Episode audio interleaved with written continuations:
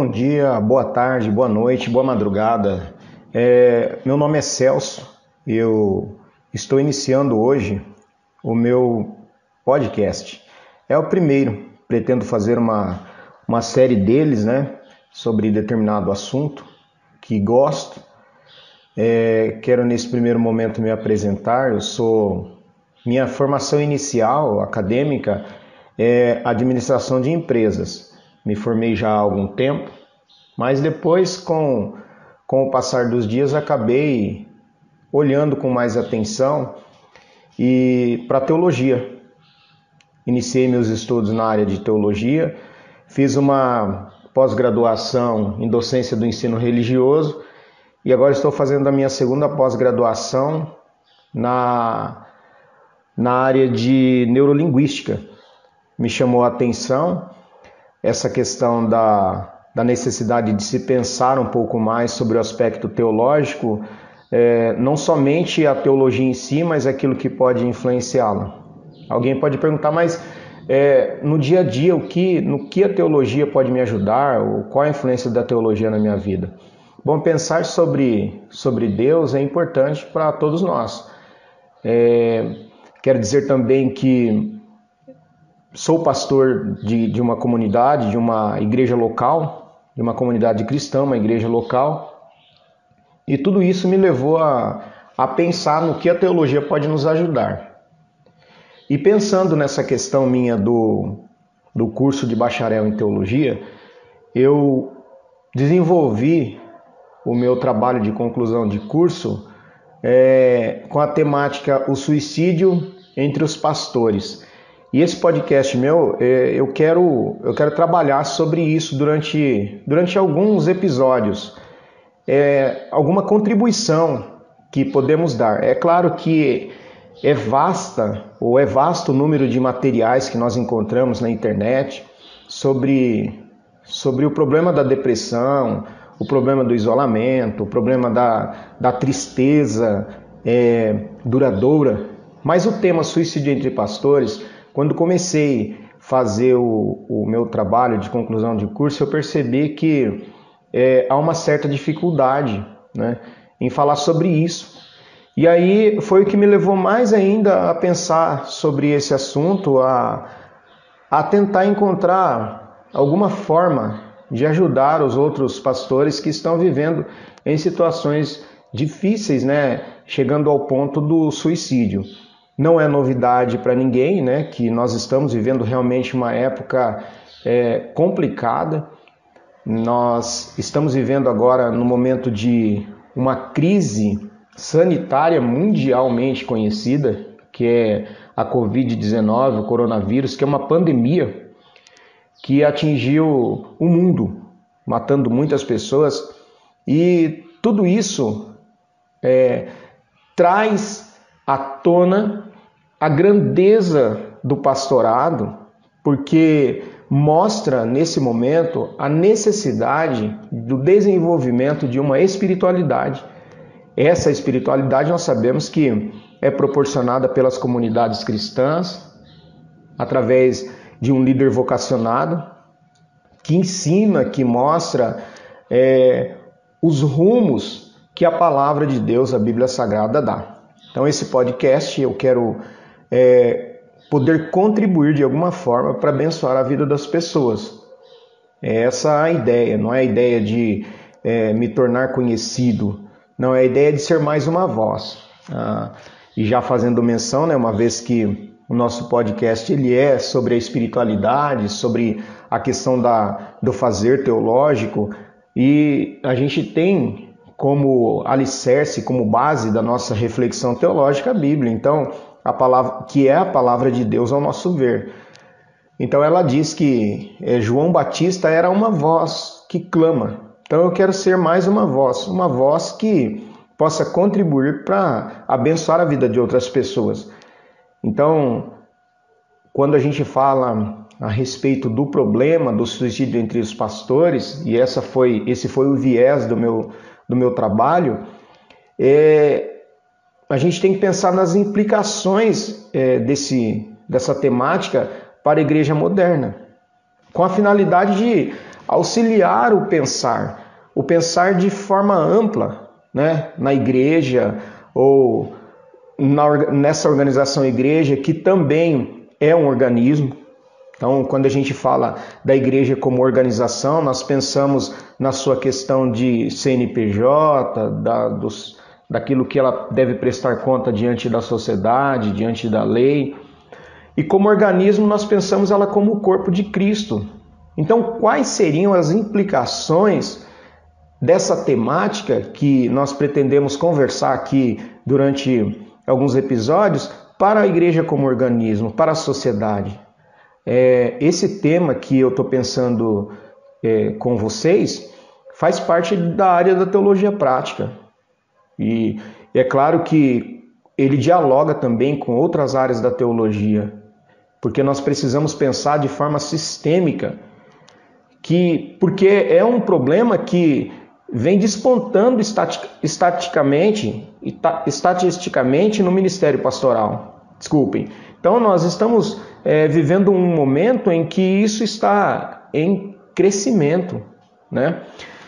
É complexo falar sobre os assuntos, porque ele trata, esse assunto é um assunto cercado de mistérios, e além de mistérios, motivos de muita dor, o que acrescenta aqui uma responsabilidade a cada um de nós quando nós pensamos sobre o suicídio, porque é, quando a gente fala sobre o mistério do suicídio, ainda, ainda que no meio cristão, nós vemos a, a dificuldade que isso causa, porque é tratar com o desconhecido, embora como disse, nós temos por base a palavra de Deus, não é? E a palavra de Deus diz para onde vamos, né? E qual é o objetivo final da vida. Mas o que nós temos aqui é algo que é causador, além de ser um mistério, é algo causador. Sofrimento causado é percebido quando a gente observa o crescimento de grupos de apoio para pastores que estão atravessando momentos depressivos e querem ajuda. Inclusive, é, esses, esses grupos de ajuda é, são estendidos aos familiares daqueles que não conseguem continuar a batalha. Então, não é um problema que atinge somente o pastor, é um problema que, agi, que atinge o pastor e atinge a sua família, e atinge a comunidade é, que esse pastor faz parte ou fazia parte. Então, o ato de matar-se a si mesmo é bem pouco discutido maduramente no nosso círculo religioso. Porque há pré-julgamentos, preconceitos e até condenação antecipada praticada por cristãos, que não demonstram qualquer empatia pela dor alheia. Por que, que eu estou dizendo isso? É porque quando alguém tira a própria vida, muitos cristãos fazem perguntas.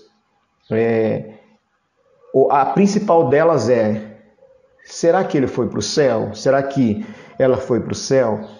Então, por aqui nós já vemos que há uma falta de empatia, há uma falta de, de colocar-se no lugar do outro pela, pela dor alheia.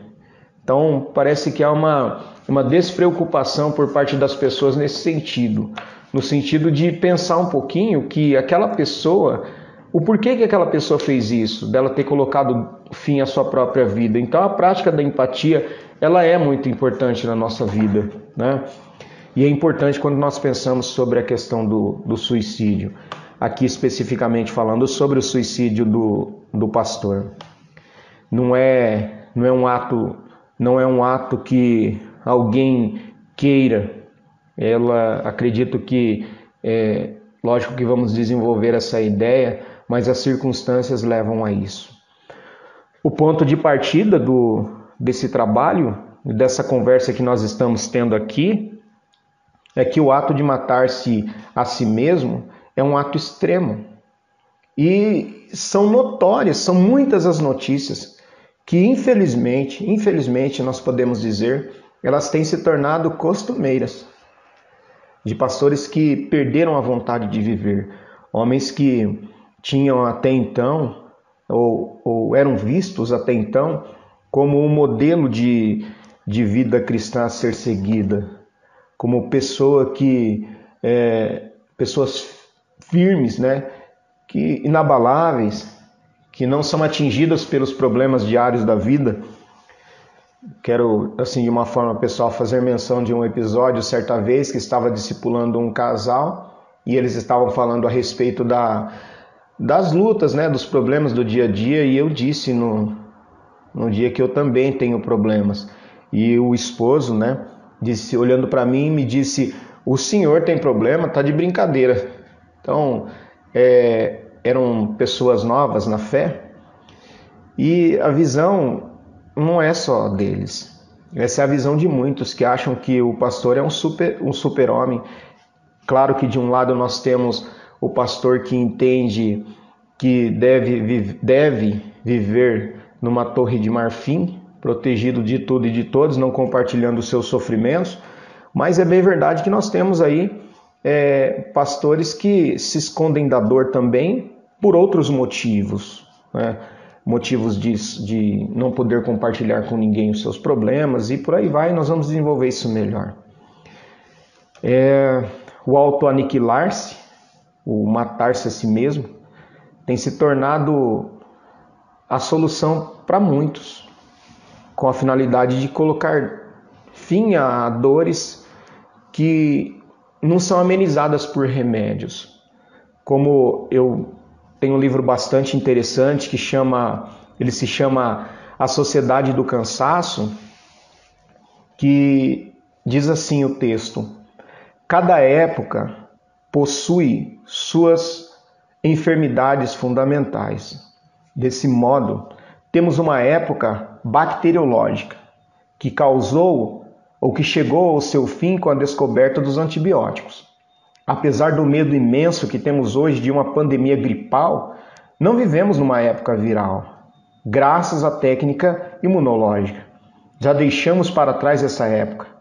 Visto a partir da perspectiva patológica, o começo do século XXI não é definido como bacteriológico nem viral, mas neuronal Doenças neuronais como a depressão, transtorno, transtorno de déficit de atenção com síndrome de hiperatividade, transtorno de personalidade limítrofe ou a síndrome de burnout determinam a paisagem patológica do começo do século 21.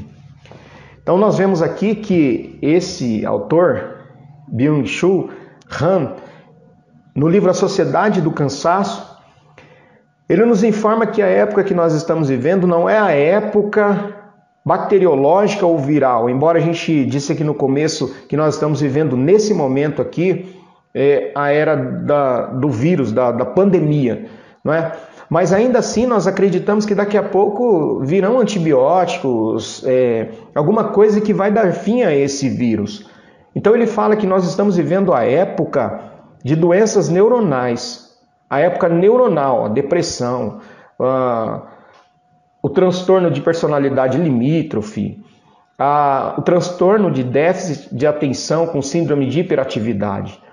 Uma época em que o que está sendo atacado ou que está sendo atacada é a nossa mente.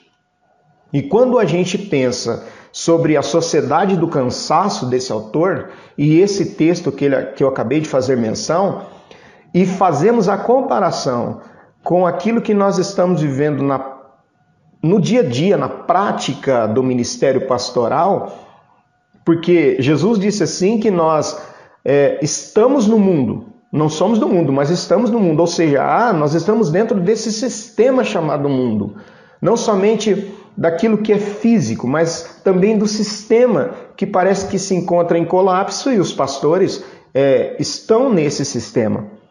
E sendo assim, o mesmo transtorno neuronal que atinge aquele que não está no círculo da comunidade cristã, atinge também aquele que está nesse círculo. E pensando assim, agora trazendo para mim, eu tenho um interesse particular, além do interesse acadêmico, por também ser pastor em uma comunidade, é, ser pastor titular em uma comunidade e além disso, e, ou por isso, né, melhor dizendo, eu convivo diariamente com as mazelas sociais. E também estou inteirado das labutas pastorais de outros colegas de ministérios, de ministério que muitas vezes se desdobram em jornadas extras, pressões organizacionais e de sabores que são inerentes a quem lida com as pessoas. Porque lidar com pessoas é um desafio. Então, eu penso que o conhecimento construído através de pesquisas, é, a pesquisa corpo a corpo, experiências pessoais e também literaturas específicas, como eu acabei de falar sobre a sociedade do cansaço, tudo isso pode apontar para possíveis porquês possíveis porquês. E eu coloco porquês entre aspas aqui, porque não há uma questão fechada. Nós não temos como construir a roda, nós estamos andando com aquela que já foi construída. E, portanto, a intenção é auxiliar, isso é importante frisar, na construção de medidas preventivas ou de apoio aos que apresentarem esse tipo de comportamento suicida. Então, nós temos aqui já de pronto, nesse, primeiro momento é, desse podcast, né, que para mim está sendo bastante interessante falar sobre isso, é um desafio, não é? Então, nós temos é, que pensar agora, assim como fiz no meu trabalho, sobre a definição do problema, né? Eu quero fazer menção aqui de um outro livro bastante interessante para a gente continuar falando um pouco mais sobre essa definição do problema que é sobre o líder. De, é, o livro ele se chama O Líder de Carne e Osso. Como lidar com a pressão e as expectativas do ministério. É de um homem chamado Colin Buckland. Ele fala num, num determinado ponto é, do seu livro algo bastante interessante. Eu gostaria de, de ler aqui para vocês. Abram aspas aí. O estresse faz parte da vida e significa colocar algo sob tensão, seja de maneira positiva ou negativa. As pontes sofrem um tipo de estresse para ajudar sua incrível resistência. O concreto sofre pressão, o que garante a rigidez dos edifícios. As cordas tensionadas do piano, do violino e da harpa produzem belas melodias. Não podemos evitar o estresse, seja em objetos ou em pessoas. Sem eles, os seres humanos não teriam a reação de luta ou fuga. Se nosso organismo não despejar adrenalina na corrente sanguínea, não conseguimos escapar de uma ameaça ou de um perigo iminente. O estresse tem de existir. Não há dúvida de que o estresse é algo normal. Entretanto, quando uma pessoa objeto fica submetido a uma sobrecarga, isso gera um colapso. Fecha, fecha aspas. Então é, é interessante, para continuar esse nosso pensamento, que a correria do dia a dia, o desejo de se conquistar sempre mais, o ir além das fronteiras, a inabilidade em lidar com os extremos, e aqui eu pontuo extremos aqui sucesso ou derrota, e tudo isso, não é, aliado às extravagâncias dos programas apresentados como aparentemente prazerosos têm levado muito, muitos de nós, e eu preciso me incluir na lida pastoral, a, a situações estafantes, estressantes, em colapsos como o livro Líder de Carne e Osso é, faz menção. Colapso. Ou seja, não se tem o que fazer, muita coisa se fazer. Eu me lembro certa vez que alguém perguntou para um pregador norte-americano o que, que o povo americano deveria fazer para resolver essa situação do estresse. Ele respondeu assim: que todos vão dormir. É a sociedade da falta de sono. É a sociedade que toma guaraná em pó. É a sociedade que toma estimulantes para manter-se acordada para atingir as metas e os pastores não são diferentes. É, existe uma ferramenta de desenvolvimento pessoal, coaching, né? E ele procura, dentre as várias orientações, mostrar que o treinamento é capaz de auto-superar-se, bastando, é, para tanto, aplicar as metodologias e acreditar em si mesmo. Mas surge com essas ideias ao menos uma indagação como encontrar soluções dentro de si mesmo, quando o caos está instalado justamente no interior. Como que a gente consegue encontrar solução dentro de nós mesmos se o caos está instalado dentro do nosso interior, dentro de nós mesmos? Então, eu quero nesse dia terminar esse esse, na verdade é assim, fazer uma pausa desse podcast, que é o primeiro, e eu vou soltar aqui vários episódios, mas eu quero parar com essa eu quero parar com essa provocação. Então eu vou falar novamente para a gente poder pensar. Prestem atenção. Os métodos de coaching, uma ferramenta de desenvolvimento pessoal, procura dentre as suas várias orientações mostrar que o treinamento é capaz de autossuperar-se. Bastando para tanto, então na, na concepção do coaching, basta para tanto aplicar as metodologias e acreditar em si mesmo. Acreditar em si mesmo. Mas surge com essas ideias ao menos uma indagação e a provocação que eu quero deixar para o nosso próximo podcast. Como encontrar soluções dentro de si mesmo quando o caos está instalado justamente no interior, dentro de si mesmo? Onde que eu vou procurar essa solução?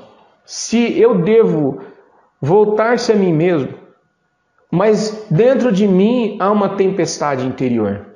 Então é essa a provocação que eu quero deixar para o nosso, no, nosso próximo podcast. Fique conosco.